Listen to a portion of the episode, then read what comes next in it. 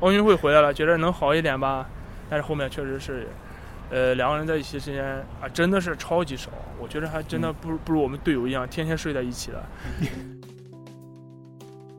真的是一个男人之间，男人之间的项目啊他的那种对抗，身体上的那种接触，有点像橄榄球。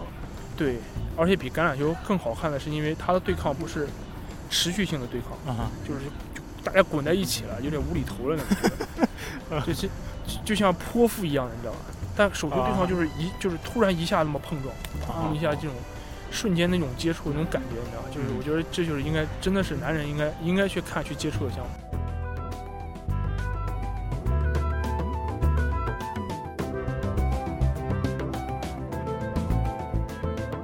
刚刚您听到的声音来自李和兴，他是本期节目的谈话人。录音时，李和新已经在金融行业中工作了一年，而在这之前的十几年里，李和新是一位运动员，他效力于上海市手球队和中国国家手球队。在奥运会里，有两个项目是中国经常缺席的，其中一个便是手球。李和新基本上是被连哄带骗着从事起手球运动的。因为东道主的便利而参加零八年北京奥运会的经历，至今仍然使得李和兴感到兴奋，短暂的兴奋。冷酷的体制内，冷门的领域里，李和兴基本上没有办法为自己做所谓的规划。眼看着三十岁就要来了，他终于在一位家人的鼓励下，从运动队里净身出户。也是在这位家人的进一步的协助之下，李克兴的职业生涯出现了巨大变化。他进入了公募基金公司，做起了理财顾问。这位家人本身也是一位家人。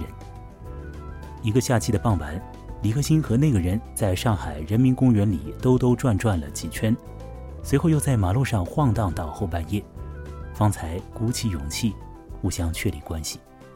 现在，那个人已经是李克兴的太太了。本期节目就是在人民公园中做的录音，录音时间是二零一六年的晚夏。让我们在夏天的剩余的热力当中，说说球、钱和爱。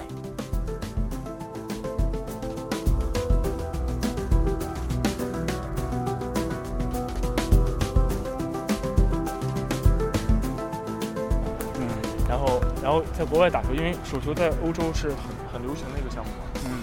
然后每次打完球都会有人采访啊，然后有人去就是签名啊、合影啊什么的。嗯。反正你只要打得稍微好一点，他们就会很很主动的过来来来找你去那个，然后就就特别紧张，因为签签名嘛，字写的很丑的。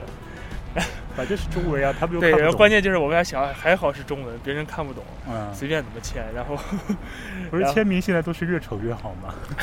然后然后就采访的时候嘛，然后还得叫翻译过来，然后嗯，就会说一些什么乱七八糟的，哎，就跟人家就瞎说嘛，嗯，哎呀，反正那时候特特别有劲，就觉得。一般他们会问点什么呀？然后就他会他会问你这次就是说来参赛这种，比如说你这次来参赛的目的啊，嗯，啊你参赛心情啊，然后对对这个国家或者对这个地区的那了解，就是文化的了解啊什么的，嗯，那不是老套路吗？哎，国外其其实就是很老套路的，嗯，其实去国外比赛唯一开心的地方就是说，呃，因因为我们参加国外比赛基本上都是那种像像友谊赛啊，或者说是那种。也就是说，这种出访一类的，就是说比较就是两建立两国关系那种那种感觉，就是说没有说什么真正意义上的竞争的，嗯，就大家让你们玩一玩，对，大家打得很开心，然后我们也画着就是借着学以学习为目的嘛，嗯，然后就是出国算是边旅游边边比赛，啊，然后大家就唯一开心的就是说，哎呀，可以大家一起晚上比完赛，比如说一起坐坐在一起开个什么联欢会啊，然后大家就可以一起喝喝酒吃吃饭啊。这种这种感觉很好，因为在国外，因为他他很随意的，不像在国内要很死板的啊。领导坐在这儿，你一定要一桌一桌坐好，领导不吃你不能吃的。然后他们就那种弄些自助餐，大家端着盘子拿着杯子，也没有座位的，大家就站在那里，然后就那么 相互那么哎呀敬敬酒啊什么的。所以说跟国外人在一起，我就觉得就是很开心的那种那种很很自然的那种感觉，那种那种是很好的。嗯，但是在国内训练的时候是没有这种感觉。国内训练实在是真的是太苦了，就是说。呃好，我们现在要来说国内的训练。呃，听说你的这个经历是从山东被骗到了上海。对 当时十七、十六七岁的时候啊，嗯当时是在济南的一个体校，嗯体校的同体校呢，当时练篮球嘛，嗯然后当时上海的教练就去那边招人嘛，当时也不知道手球是什么嘛，就是觉得手手球我知道这个有这有这么一个项目，嗯但是具体怎么去打，具体怎么去练都不清楚的。嗯然后嘛，当时一开始我以为是篮球队招人，你知道吗？嗯他也没跟我们细说，到后面才知道是手球。当时就是家里面都是不同意嘛，嗯都死活不同意，因为毕竟是离也也算是背井离乡嘛，离太远了。对。然后父母是不同意，但是当时教练的意思呢，就是说我们当那边的教练啊，篮球教练就意思就是说，呃，当时是放暑假，我记得很清楚，七月十六号。嗯。哎，七月十一号过来招的人，当时的意思就是说，就是借暑假时间就当是来上海旅游嘛。啊，结果就来玩不返了。对，然后当时也很多承诺，哎呀，什么一个月三千块钱喽，零一零二年三千块钱的时候真的是不少。嗯。然后什么同济大学喽，安排工作咯，然后什么什么乱七八糟，什么反正就是很多给了很多的承诺，然后到现在就是说对我来说一条都没有兑现。三千块钱也没有吧？现在呃当时进队的时候嘛，一个月是四百六十块钱吧，四百六十块钱。怎么会从三千调到那么多呢？然后后面他跟我们说是出成绩之后是三千块钱，哦，但出成绩之前是怎么样？但是这都是到后话了。嗯那之前来的时候说的都很好的，嗯当时确实是我们当时是来了三个人，就是我我一个学校同学来了三个，来了三个嘛，当时其他全回去了，嗯然后就剩下我一个人留在上海。当时他们走的时候跟我那个摆手的时候，我到现在都忘不了啊。走的时候，我一个人在那很孤苦伶仃的在送他们，在火车站送，然后十六岁。十六岁，嗯十六岁十七岁左右，嗯就把他们全部送。当时我们几山东一共招了七，大概有五六五六七五六个七八个人这个样。嗯后面就剩我还有一个青岛的，青岛也是后来的，其实，嗯，就剩我们那么，其实其实当时就我一个人了，也听不懂上海话，当时，他们倒是最后一批淘汰的，我们是一批一批淘汰，啊！每个礼拜都要淘汰，因为我们当时有大概招掉四十多个人吧，哇，你们搞得像什么综艺节目真人秀啊，对，就是这样，然后每每个礼拜都淘汰，每个礼拜都就是不定走一两个或者三四个，这样就不行就走。啊然后我那个我我我有一个非常要好的同学，我们两个在幼儿园就在一个班，嗯。然后初中小学，包括我们上高中，因为我高一来的嘛，高一嗯完了之后来的，一直就是我们两个都在都是同班同学。嗯。然后来了之后呢，他是因为为什么走？他是最后一轮刷掉的，他的身体啊各方面都很好很好的。他被刷掉的原因就是因为他之前练了六年的游泳，嗯他练游泳，然后呢，他养成了一个很职业的一个习惯，因为每个运动员他他这个都有个职业习惯，嗯，就是说我们那个是有个抡臂的动作，打门的时候会抡臂的动作，有点想骂人。对 抡臂的时候呢，他很自然的，他因为他是游泳嘛，啊他一抡臂，他头就往后转，你知道吗？哦，因为他换气，你知道吗？控制不了，对形成习惯。，对他，他一抡他就转，一抡就转。嗯然后我们教练也很搞不懂，就说你为什么老是转头啊？嗯他说我要换气，他要换气，你知道吗？所以说他是很可惜的。但是如果说我们两个都留下来的话，也蛮好。但是当时后面我是知道，嗯、当时上海过来的时候挑人的时候，当时只想要我一个人，嗯只看中一个人。然后呢，是因为我们当时的篮球教练说是要，嗯，就是说如果说你要带他去可以，但是你要带另外两个人，就是买一送二，就是买一送二，嗯就是你你你带他走，然后这两个你也搭在一起带走。嗯，然后说带走可以啊，对啊，人家也是带走，也是后面吧就两两个月之后又被送回来了嘛。嗯然后反正当时反正当时就真的是就是一去不复返，嗯。然后一直等到零七年零八年，当时很有意愿要回家，嗯，当时真的是也在也不能算低谷啊，就是在训练最苦的时候，然后嗯年纪嘛又大了一点，当时也也有一定的想法了，就是很想就在那段时间，因为当时是正好在青年队练完，成年队还不能上的时候，嗯，那这样就很迷茫，嗯就觉得，嗯、你不知道训练是为了什么，嗯因为你没有一个目标嘛，你达不成这个目标，就觉得很迷茫。当时就很想回家。当时已经你在上海队五六年了呀，嗯是吧？嗯，你说从零一对，，已经五六嗯年了。当时就是那段时间，就是特别迷茫的时候，二十岁出头一点，二十多一点，二十一、二十二这个样，二十一岁多一点。然后当时就就是说，也跟家里面人商量过，就是回家。那家里面意思嘛，就不行的话就回来吧。因为当时时年纪毕竟还不是说特别大，回去之后嘛，因为我当时这边也读完高中毕业，回去之后还是能上大学的。当时那个同济大学的承诺也已经泡汤了，对，当时当时因为还小，他不嗯会给我同济大学的。嗯当时是这样这么理解的啊。嗯但是、呃后面的话，也巧不巧的，反正正好那时候入选国家队了，哦，然后又觉着又到了一个新的平台上，一个新的高度上的，又觉得自己有目标了。哎，为什么你能入选国家队，但是还担心入不了成年队呢？因为当时我是刚刚开始打成年队，啊刚刚开始打成年队，因为之前就就是这么说，因为你不打成年比赛的话，国家队不会挑你的。啊但是我当时就打了一年不到的成年队，我就跟跟了跟了上海队打了两次成年比赛。啊，就是说你在打成年比赛的时候，你还不知道能不能留下来，结果国家队把你给招走了。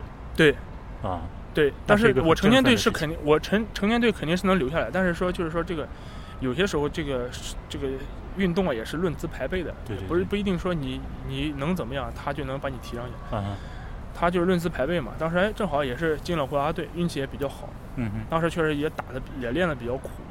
嗯进了国家队之后就觉得哎，新的目标又开始了，然后当时又打消了这个就是这个没回家，对也没回去，嗯，然后就一直到了现在才，去年才回去，啊，不是去年才退役。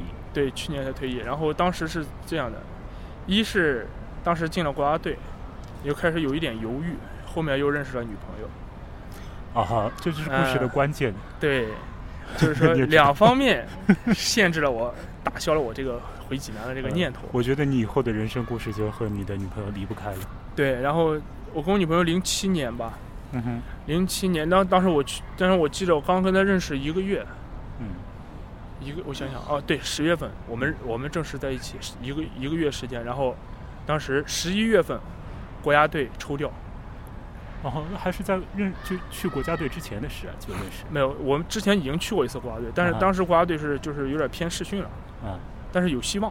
嗯然后后面一次是正式抽调国家队，那次国家队抽调是因为什么呢？就是为了零八年的奥运会。嗯我当时就觉得，呃，又跟女朋友在一起了，又又又又可以就是有机会，当时还不一定就能去奥运会，嗯因为当时抽调也是要像像我们那样之前一样筛选嘛，嗯一层层的就是往下刮人嘛。然后就反正当时就觉得，哎呦，这人生至少转变。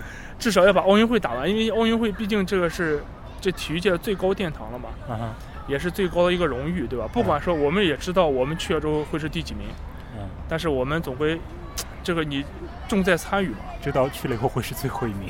对 肯定是最后一名。但是我觉得你只要能参与到这个当中来，其实就是一件很荣幸的事情，嗯毕竟是这个这个级别是不一样的。嗯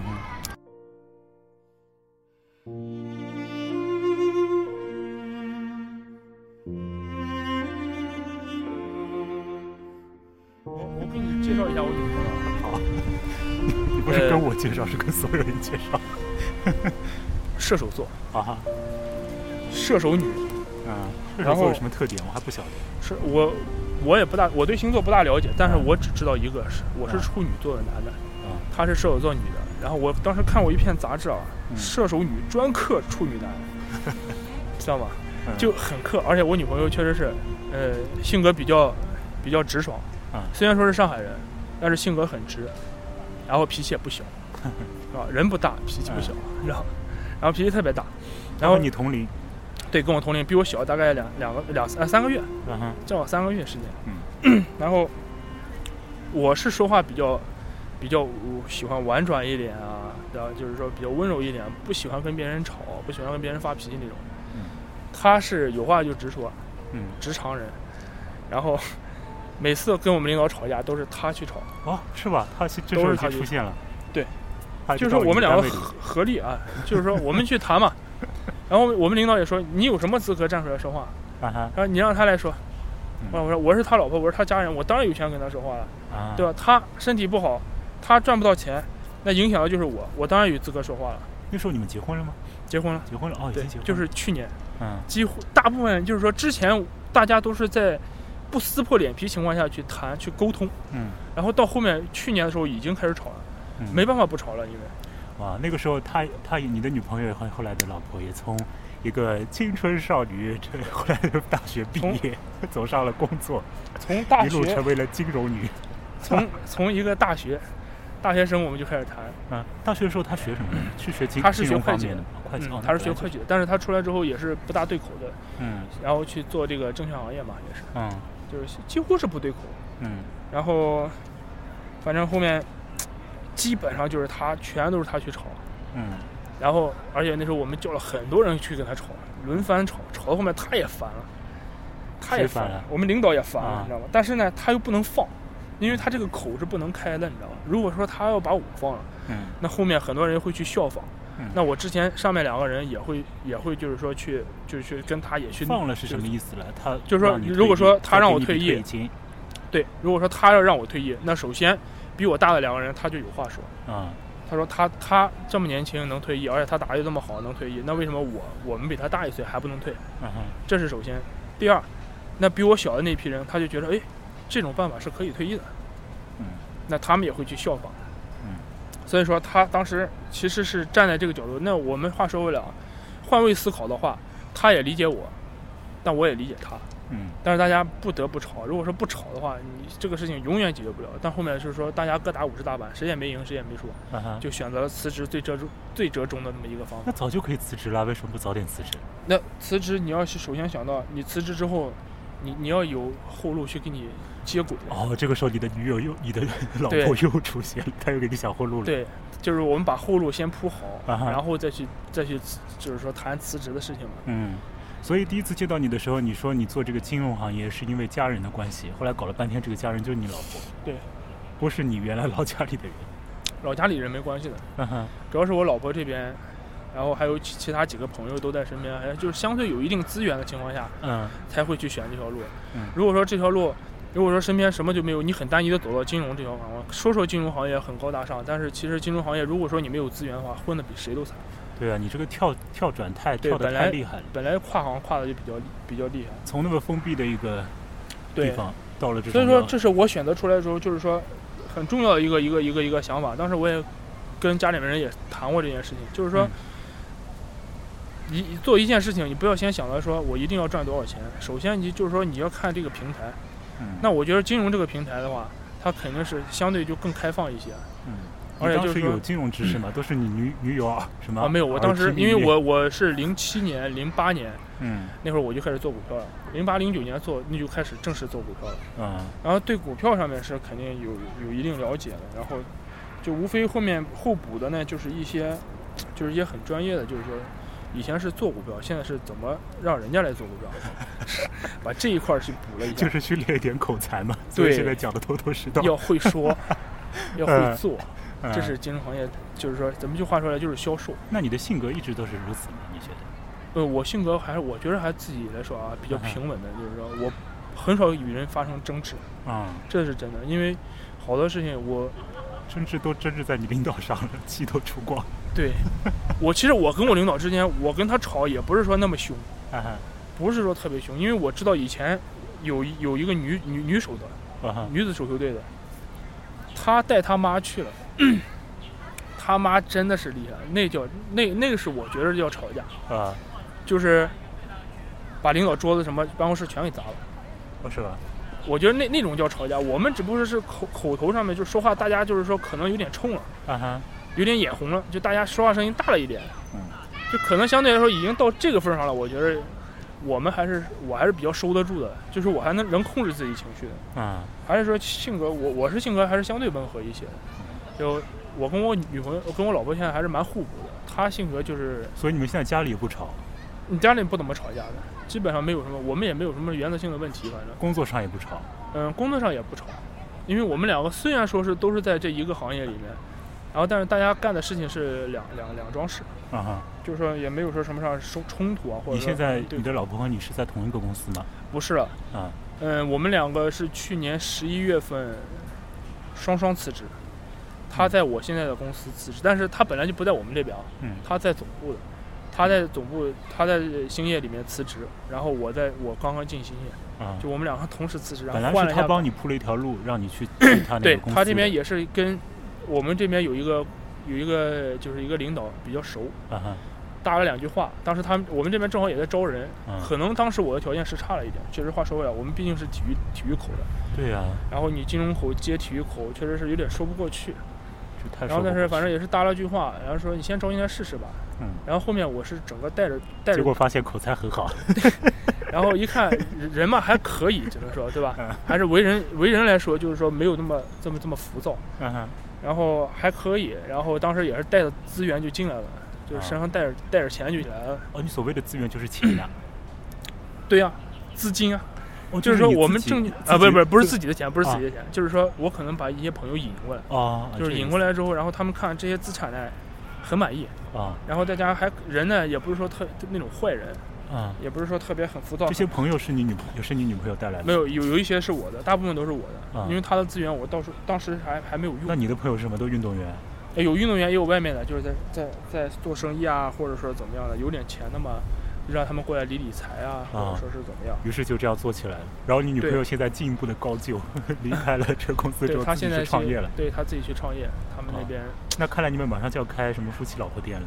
啊、那不会，哦，不能这么说，对 那不会，一定要一定要保证好，因为因为因反为应好快。因为他那边他那边那个呃呃，像我做他那个嘛，呃，我们是去不了的，因为也是还是金融吗？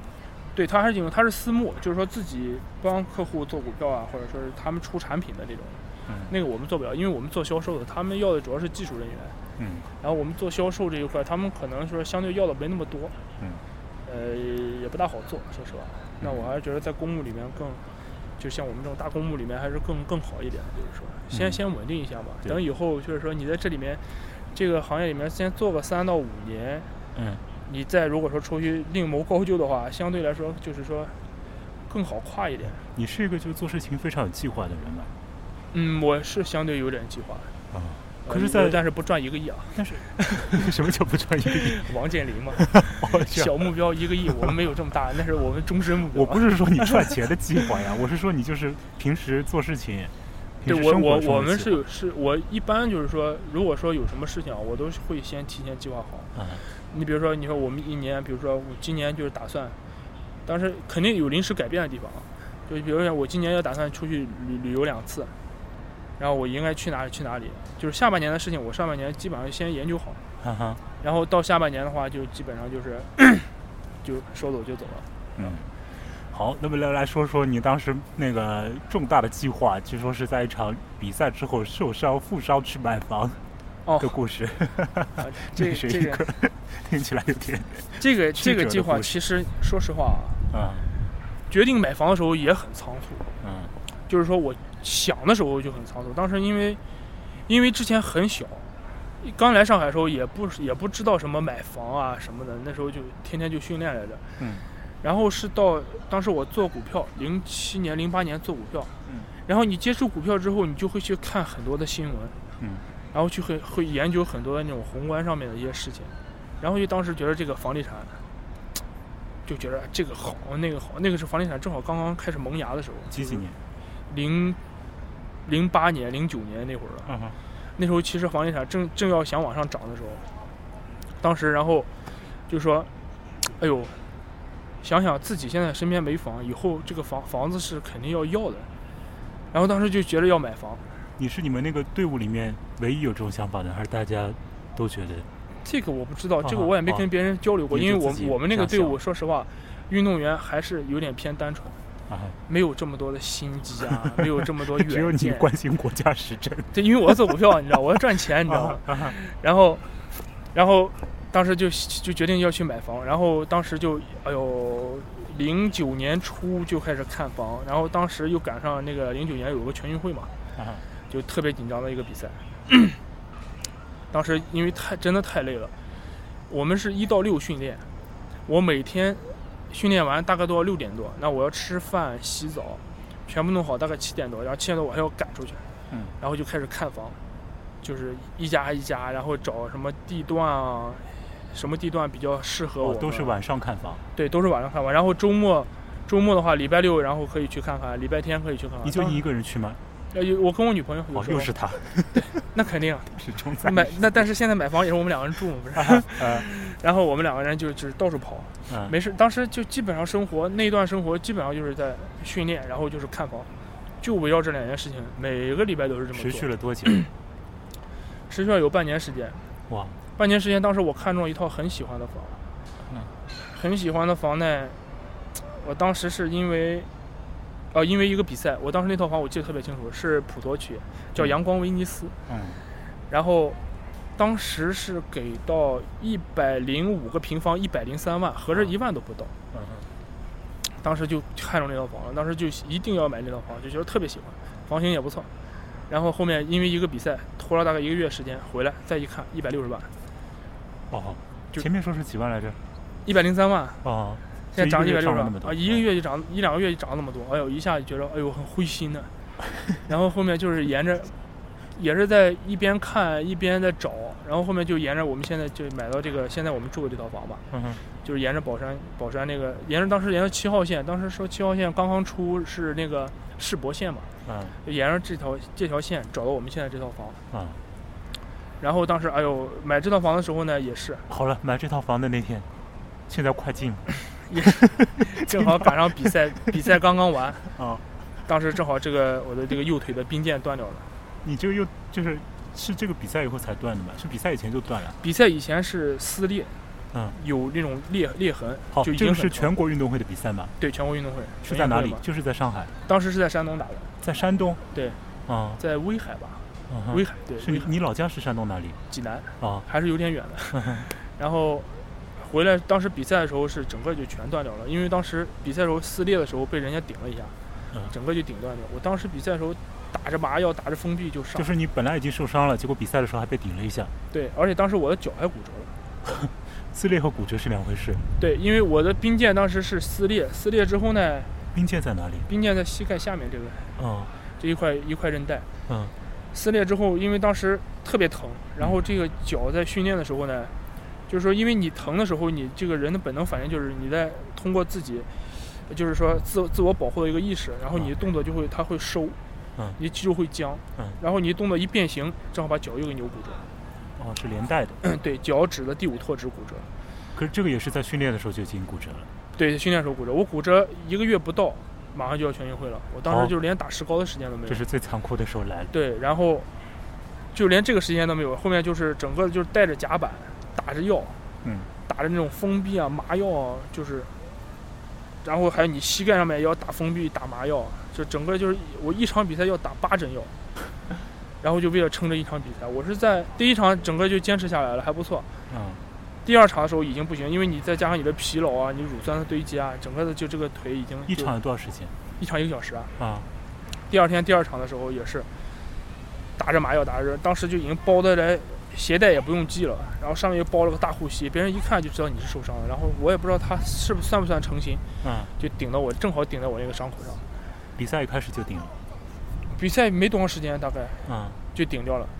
但是我问一下，这个顶啊不顶的，就是它在手球里面本来也是一个常规的一种动作吗？还是对，就是换他就是他也不能算是一种犯规，就是可能在身体接触的时候，我两个膝盖那么有的时候会发生碰撞嘛。嗯那大家没伤的话，就是说一人百分之五十的承受力。嗯那我现在因为因为受伤，所以说他一顶可能就直接断掉了。对，一断了之后，后面比赛整个也也没法打了，说实话。然后回来之后那你断掉以后你就就下场了？断了之后就下场，但是后面的话我又上了一段时间。那是第二场对吧？就是第二场，啊，我记得特别清楚。后来又上了一段时间。后面下场之后，这个腿已经疼的不行了。嗯后面我又补了一针麻药，补了一针那个封闭，又上的场。为什么要让你上场呢？残忍的教练。因为这就是和你一个你作为一个队里面一个核心，那你说不能说没你不行，但是说有你会更好，嗯，对吧？他就希望这场比赛能赢嘛，因为我们完全不考虑你的对感受。教练永远不会考虑运动员说，对，除非你伤到你断手断脚，啊但如果说你的外表的表外的这种症状不是很明显的话，他就觉得你可以。嗯哼那现在当时就是说打完针之后又伤了一段，实在是站不住，实在是撑不住了。嗯后面一看不行，真的就下来。下来之后回来之后，下来之后你就赶回上海买房。对，然后回来之后嘛，没多长时间开的刀。啊。然后我开完刀的时候，当当时就跟开刀和买房是同步了。啊。我开刀之前一直在看房，然后后面就决定买房。回买买好房之后，正好去开刀。啊。我你像我都到什么到到了一个什么地步啊？他开刀之前应该是一个星期要在，就是说，病房里面住院，已经要住院了。要是这就是住院观察嘛，包括你的各方面的，就是说身体状况，你允不允许开刀？然后我是到明天开刀，我今天晚上刚刚住进医院。嗯，因为前面在看房。对，一直在看房买房。啊，你急在签合同为什么要那么急呢？那时候房子在一步一步往上涨，而且还牵扯到一个什么问题？贷款的问题。我当时要贷款。嗯。当时要贷款的话，当时就是说，一几年买，一三年、一二年，哎，一几年买的房我忘了，哦，零零零零九年，嗯，零九年年底买的房，一零年的时候贷款要收，嗯，所以你必须得在这个时间，对我必须要在，必须要在那个时间之内把那个房子买掉啊。后面当时就是正好那一段时间把房子已经合同什么都签完了，嗯，然后当时要不断的要去跑那个房产交易中心嘛，嗯，然后。当时就开完刀，那这段时间为什么不你你女朋友帮你去跑呢？因为我都要本人去的，房产证是我的名字。啊哈。然后，当时就是说开完刀第三天，嗯，我几乎就是没怎么躺，因为前两天我这个麻药还没过，我的腿都站不住。我当时就是第三天，我一开始去房产交易中心开始做一些合同啊，或者什么之类的东西。嗯。当时我去的时候，因为我当时正好天也不算不算热，我穿着长裤嘛，我整个裤子下面全部都是血。嗯。就是因为你伤口一直在出血。因为你伤口根本就三天哪哪可能愈合，伤口就一直还都后面那个线都已经崩断了，就是走路走的。嗯哼。但是没办法，当时还不能搭车，因为我腿当时带支架，就是说弯不了嘛。本来人就高，你坐车里腿伸在外面门关不上了，就一定只能要不就坐地铁。坐地铁。当时就哎呦就就翘着这么一条腿，然后上面裤子上面全是血，还要去房产交易中心去弄。就为了这套房，后面还算好，也算是在，以就这样弄啊，还将将好在，马上就元旦了，我记得已经十二月二十几号了，才把这件事情贷款的事情全部办完，因为中间出了很多很多差错，你知道吗？因为没办法，我们当时也是第一套房，也没办法，也只能说就是说，哎呀，摸着摸着摸着去弄。当时还好，我有一个朋友也很帮忙，以前我们队友。要要没他的话，我觉得那套这套房可能现在就没有了。没有的话，我们现在就花更多钱去买这套房。那时候正好房价涨得实在是太快了，嗯，确实那时候真的很苦。想想但但是现在想想还是值得的。哦，从这个故事中充分听出来了你的一些 一系列的性格。但是呃，真真的有一点是这样的，运动员的性格确实是你不管这个运动员是好是坏，嗯，他都非常坚韧，这是肯定的。就是说你哪怕你现在我们的工作啊，嗯。很多很多，我们现在的同事就是这样，他们很意愿的，就是说，在办公室里打打电话，嗯，然后去跟客户去谈。但是我们现在，像我在做，我就很喜欢跑到外面，就面对面跟客户谈，嗯，然后但是呢，面对面跟客户谈肯定是好的，为什么呢？因为你见面聊，肯定比你在电话里面很多事情要说得开，嗯这是肯定的。但是，那你你你你到外面来跑，你肯定就累，嗯，对吧？你像夏天这么热，三伏天这么热的天，你也要去跑，嗯。那那我肯定是打打电话、吹吹空调，来的舒服了。嗯。但他们就是因为受不了你出来跑，他们也知道出来跑肯定是有好处，有好处，你可能也能赚到钱。啊。但是他们就觉得，哎呀，出来跑太累了，太热了，这个吃不好，那个怎么样的，我们就不会这么想。嗯。那对于我们来说，这种现在做的这个事情，你跟我们以前那个事情，真的就是真的是不好比。我们这，你现在让我们做事情，真的就我们觉得太轻松了。你反而让我们觉得在办公室里面坐着。哎，不舒服，觉得不舒服，就可能半个小时我都坐不住，坐一会儿我就觉得，哎呀，浑身疼，浑身腰疼，腰酸背疼的。啊，没事儿你就出去跑一趟，我银行转一圈，到客户那里转一圈。嗯。啊，有事没事跟人聊聊天也好的，那办公室里面待不住了，确实是。现在的工作如此之轻松嘛，如此如轻巧嘛。呃，相对来说是轻巧，但是也是慢慢觉着，确实是因为工作时间越久嘛，你这个工作上面的压力啊会越大。嗯。他就这个压力跟我们以前压力是不一样的。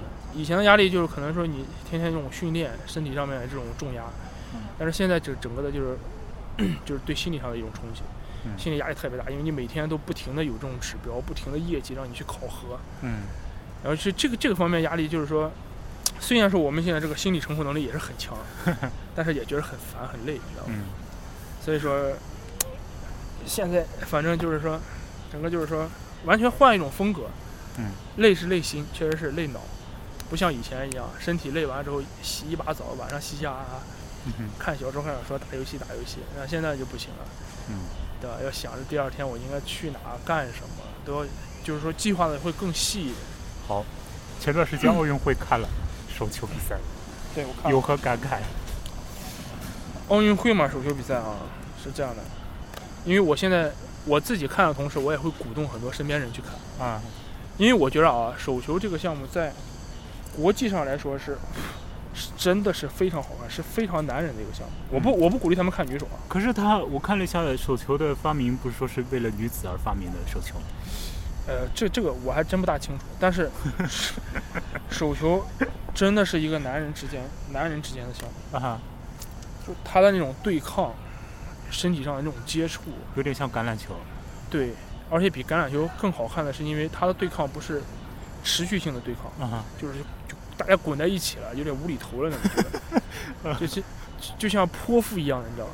但手球对抗就是一就是突然一下那么碰撞，啊砰一下这种瞬间那种接触那种感觉，你知道吧？就是嗯我觉得这就是应该真的是男人应该应该去看去接触的项目嗯。当然不是中国手球，嗯，中国手球真的是我也我也不想看，对抗少吗？对抗也不少，但是啊就是说没有那么那种没有那种火花般那种感觉，就没有激情。啊，所以中国没有进入奥运会的两个项目就是手球和橄榄球，都是比较重视这种对抗性的男男的对抗性的项目，中国确实是差。中国这个奥运会项目啊，阴盛阳衰，不是一年两年了。嗯手球这个项目，你像中国，我们整个的身体条件各方面，你看上去跟国外其实都差不多。啊就我们站一起，可能我们比他身身体条件还要好，是吧？嗯就非常好。但是你真打起来之后，你不行，你身体你这个对抗你撞不过别人，嗯让别人动你一下，疼也疼死了。因为我们也是打过，说实话，嗯，不是说我们不不想跟他们对抗什么，原因呢？就可能从小的你的训练方式，嗯对吧？而且你的人种肯定是有问题的，嗯对吧？亚洲人他本来就偏瘦小一点，那我们说说的好听一点，就是亚洲人进化的更好一些，我们东亚人进化的好，对吧？欧洲人身上全是毛，脏兮兮的，看着身上臭的要命。嗯但是确实是你一旦是这种发生对抗的时候，你的人种的这个缺陷，也不能说缺陷，就是人种这种差异，嗯包括你这个训练的这个方式方法，全部都体现在这么一瞬间的这个对抗上面，相当相当的。所以上海队要到山东去挖人，也是因为要找一些能对抗的。对一般现在一般好像上海都认为山东的比较能对抗。上海人提起山东人会形成这种印，象。因为当时我们上海那个教练招我，后面也说了嘛，嗯。本来想到山东招，本来想到山东招一个 爷们儿的，没想到啊在山东招了一个上海人，性格这么温顺。对他说，确实也是，但因为我打球也是比较比较冷静的那种，啊哈。就是说，因为我我是其实我是不大受伤的，嗯我这个腿全我身上所有的伤啊，嗯全是属于那种疲劳伤，就是因为长期积累的那种受伤，但是就是对抗上面产生的伤我很少的，嗯因为我是不大想跟别人对抗的那种人。哦，就是说打球是凭的就是意识和和冷静，啊而不是说我凭身体。有些因为这个打球分很多种啊，嗯有一些就是愣，打球就是说不顾一切往里走，嗯这种人看吧也有人害怕。嗯他他因为他打球确实凶，但我就不属于这种人。嗯我打球就是说相对往后拖一拖，嗯我是看人家怎么动我怎么动的那种。嗯哼就是说这种这种，一开始我们教练想招的不是这样的，想找一个愣一点的，能够就是往里边冲一下撕口子那种人。啊啊，就所以说他当时就来了那么一句话嘛，在山东招了一个上海人嘛，招了个这么冷静的人，也是那时候也挺好玩的这个。嗯，那你的冷静怎么在当时的时候他来招你的时候你没没表现出来呢？他凭什么来找你当时因为我当时一是那个身高条件还可以，啊？因为我当时他招我的时候我已经一米九二了，嗯然后身体素质也还不错，那时候人也瘦，嗯那时候人瘦，跳得比较高。哦，他要跳得高的，对，因为你教练招人，你首先就是说在你这个身体素质上面肯嗯，定是要先看的，你的身体啊为什么要跳得高啊？跳高，我因为我们打门是跳起来打的，哦，这样，嗯，对，就像排球一样的，它有风球这一说。嗯呃，风球还有守门员，那你跳得越高，其实你这个下仰角越大的话，你打门的这个概率是越高的嗯，的，也没有人能碰到你。有点像排球一样。对你，你你首先我们是有身体接触的，嗯你你的那个扔扔球的那个手，如果说被别人碰到的话，那你你肯定是不舒服的，是不是？对对对。那你跳得高，他碰不到你嘛，你肯定是合适的，嗯他也封不到你球。所以说，当时是看到人高，身体素质还不错，然后呢，打球还算是比较聪明的那种，嗯，就是因为打篮球，它因为这个球类项目基本上都是通的嘛，嗯还还是看想象一下。那时候是什么样的一个老头啊？是老头吗？年纪大吗？时四应该他也在四十多岁，啊四十多岁，两个教练嘛过来的，我记得。后来这两个教练跟你就相处了多少时间走的？嗯，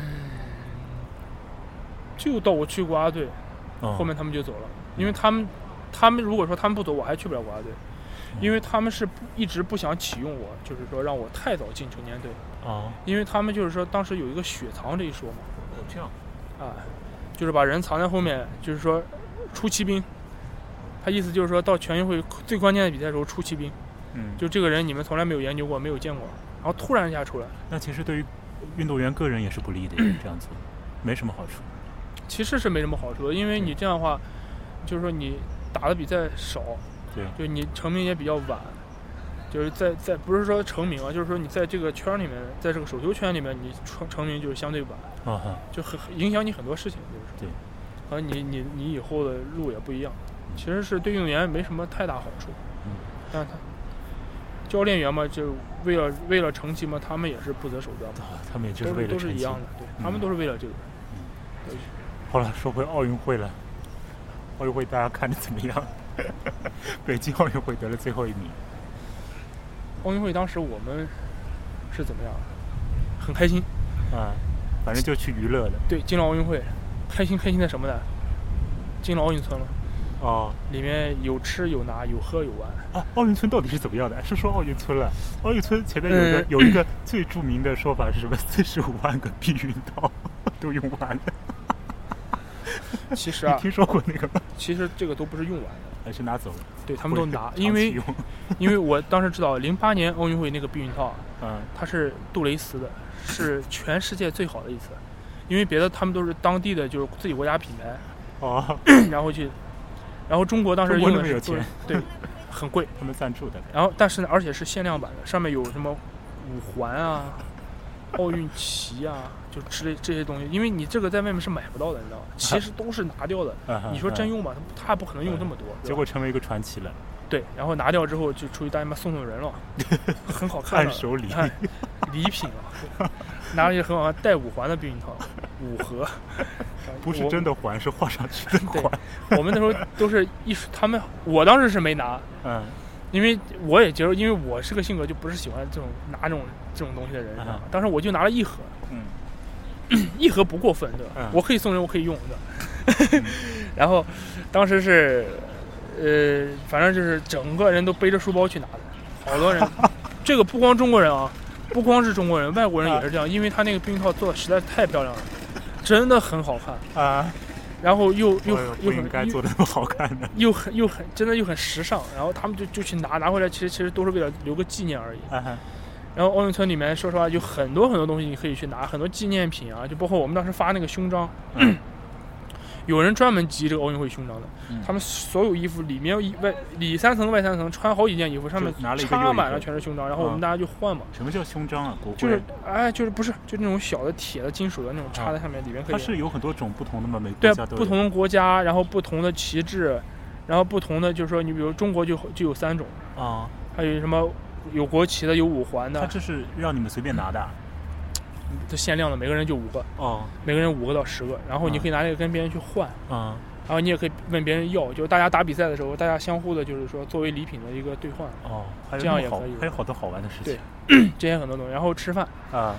最开心的就是吃，啊，因为当时我们那个餐厅各厅国食品，各个什么都有，中餐、西餐，什么这个餐那个餐。嗯。然后我记得最清楚的啊，嗯呃，餐厅分东西两头嘛，啊东边最最东边是最后一个餐厅是麦当劳，嗯，那西边最后一个餐厅就是肯德基。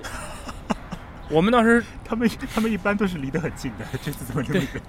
我们当时从就是这个餐厅大到什么程度啊？嗯我们从麦当劳嗯走到肯德基要走五到八分钟，嗯嗯这是一个餐厅啊，里面全部都是餐厅，就是说中间有很摆满一排一排全是吃的东西，啊，都是自助餐吗？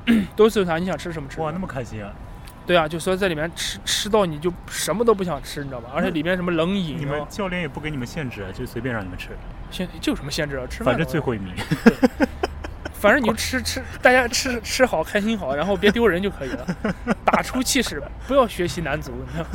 男足当时做了什么坏事？男足当时那个郑智那个是郑智吧，断子绝孙脚嘛，把人家那个蛋给踹碎了，哦，真的啊？副稿给踹碎掉了，然后嗯绝育了。后来新闻放出来了吗？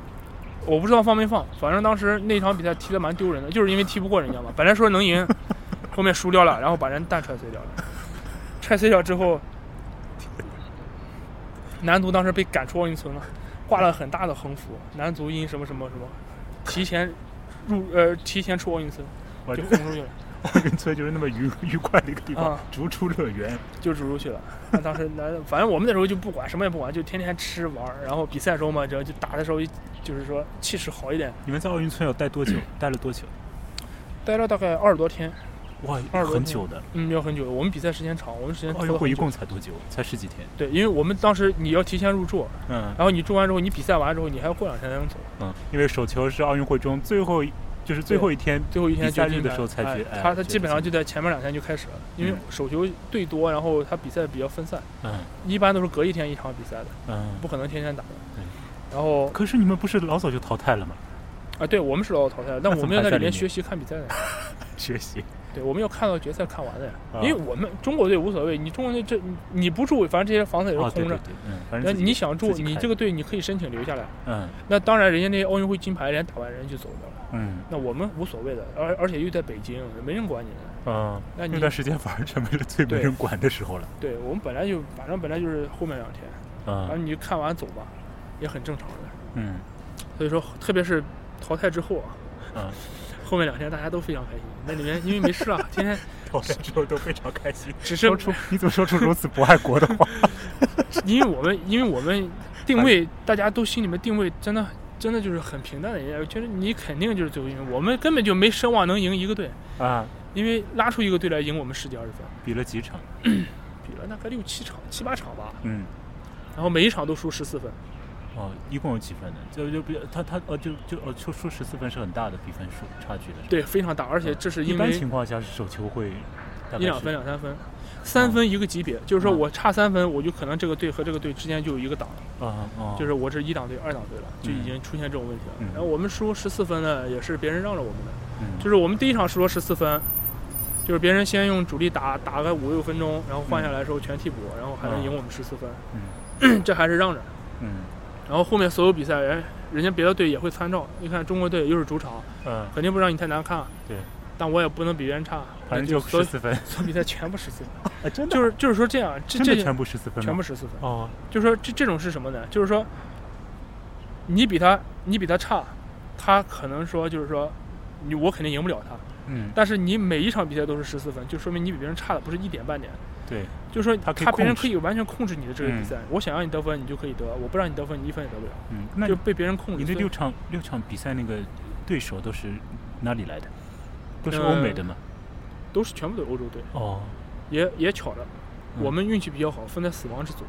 哦，那也好。那当时的淘汰也面子也上一回说奥运会冠军法国，然后我们还碰到了俄罗斯，嗯碰到了西班牙，碰到了冰岛，嗯这些反正都是前六名的队，嗯都分到我们这组里来了。嗯好巧不巧的，全让我们碰上了，嗯然后就一场一场被残虐，嗯就碰上一个一个稍微差一点的队，稍微差一点也是相对差，哦，也是十四分吗？也是十四分，也是相对于他们差，也不是相对于我们差。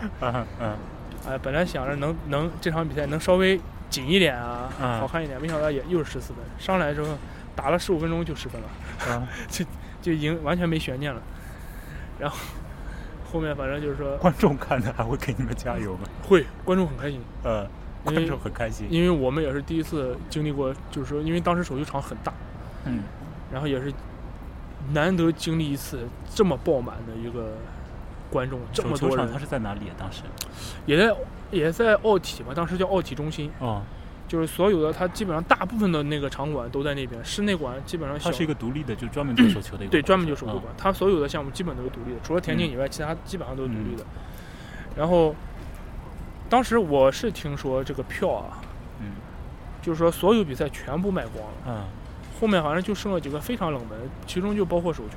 嗯但是因为中国它不像巴西，你看这次比赛相当就是说也有很多空位啊对对不来看，但是在中国就是说完全完全爆满，你票根本买不着。嗯我们就巧了，就手球，后面我是听他们说，实在是买不到别的票了，然后问问还有什么票，他说有手球，他说手球是什么？也挺好的。然后也是个也是奥运会奥运会项目，哦好就这个了，买，就来买了。其实当时做的确实是爆满，还是爆满。嗯还是爆满，人满满的，然后我们当时也很兴奋，真的是很兴奋，因为我们很少能碰到这么满的，就是说观众座无虚席，这么多人在给你加油啊！就是我们一进场，因为呢我们有个进场的仪式嘛，啊就像 NBA 一样的，大家那么一个一个进场，嗯，我、那种感觉真的是好。我就觉得，如果说你手球真的就是说在国内，平时也有是这样就好了。对，如果说平时又有这么高知名度，那你现在你哪怕一个月给我三千块钱，我也想练的。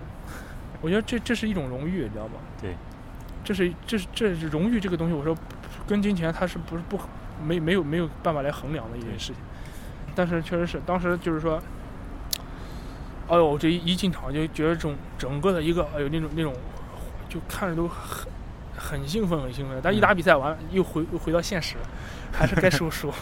但是观众很观众还是很那个的，就是。嗯，当时我我也听过一句，就是说比比男足强，我听到了，我在下面听到叫了，比男足强，因为我们被打逐逐走了，我我们打出了气势，打出了风格，至少我们输球，打掉了蛋。对我们不输人，我们从头到尾就是咬着比赛，就是说不管是我们输多少分，那我们就是拼了命的打，要有个手球精神。对手球精神老老手球精神，比啊比女排差点儿，但是但是我们打的还是还是不错的，相对来说至少后面也是，当时那个体育局长刘鹏也是到我们这边来了。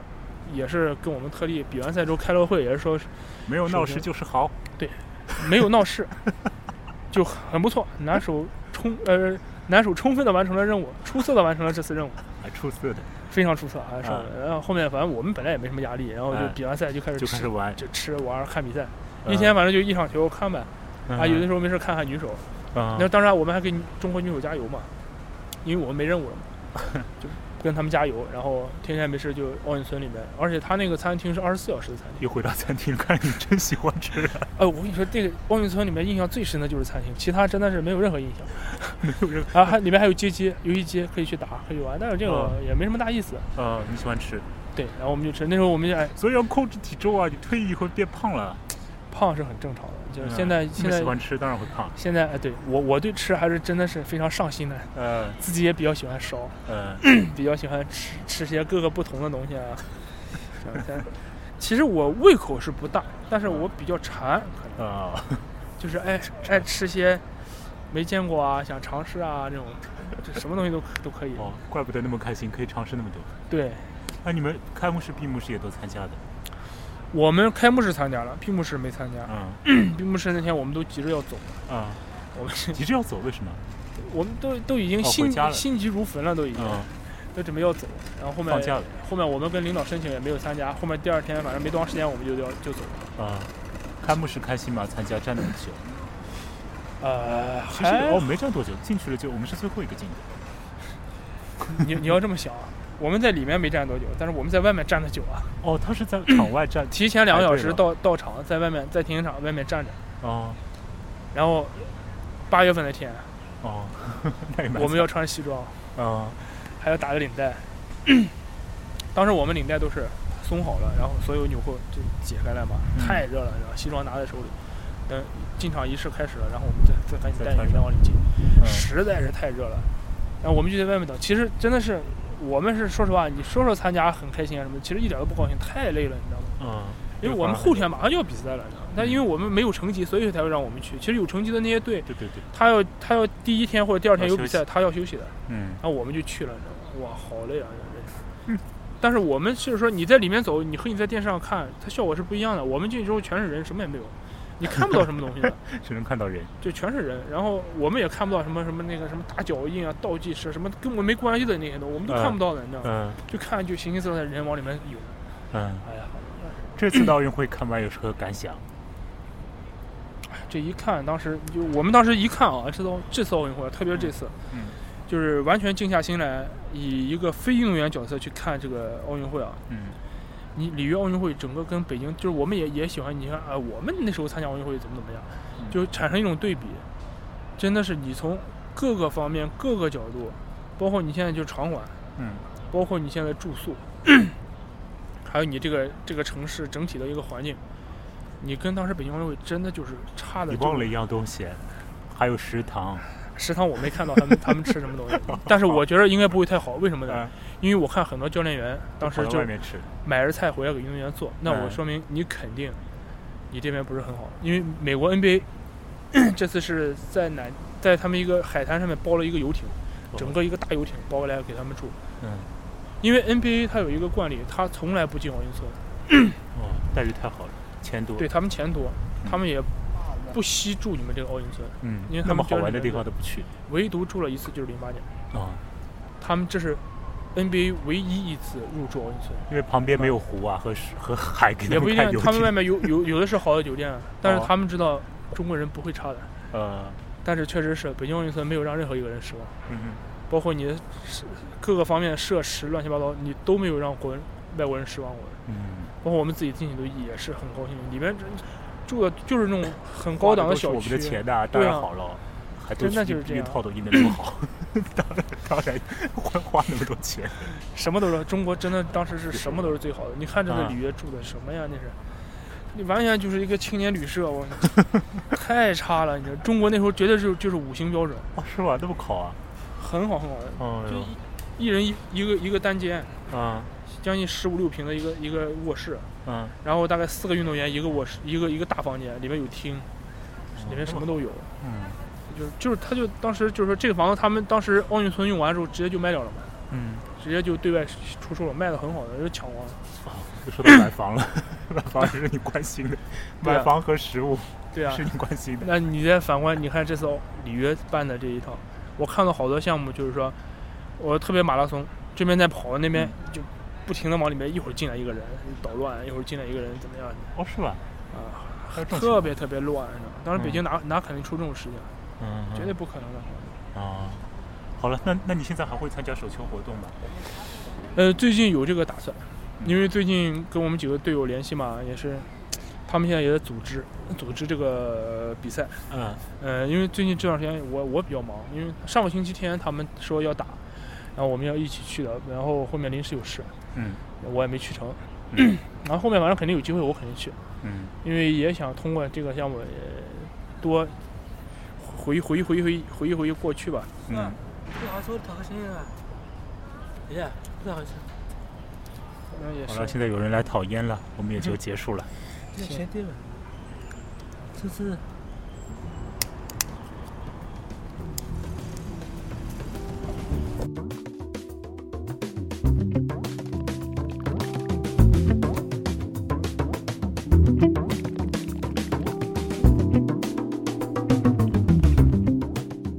谢李克金参加本次节目，向我们讲述他的个人生活，并且带来奥运村当中的趣闻。谢谢他。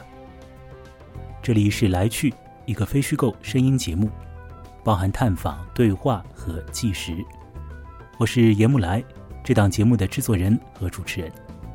欢迎使用电子邮件和微信公众号与我联络，提供您的建议，甚至参加录音。我的电子邮件地址是严木来 at hotmail 点 com，也就是 y a n m u l a i at hotmail 点 com。节目的微信公众号的名字是“木来”的音频节目，检索它时，请您输入 “m u l a i” 的音频节目。谢谢本节目的所有资助人。我还有另外一档声音节目，名为《来小说》，那是一个谈论虚构类文学作品的节目，欢迎您检索它。现在您听到的音乐来自蠢朋克，下集再会。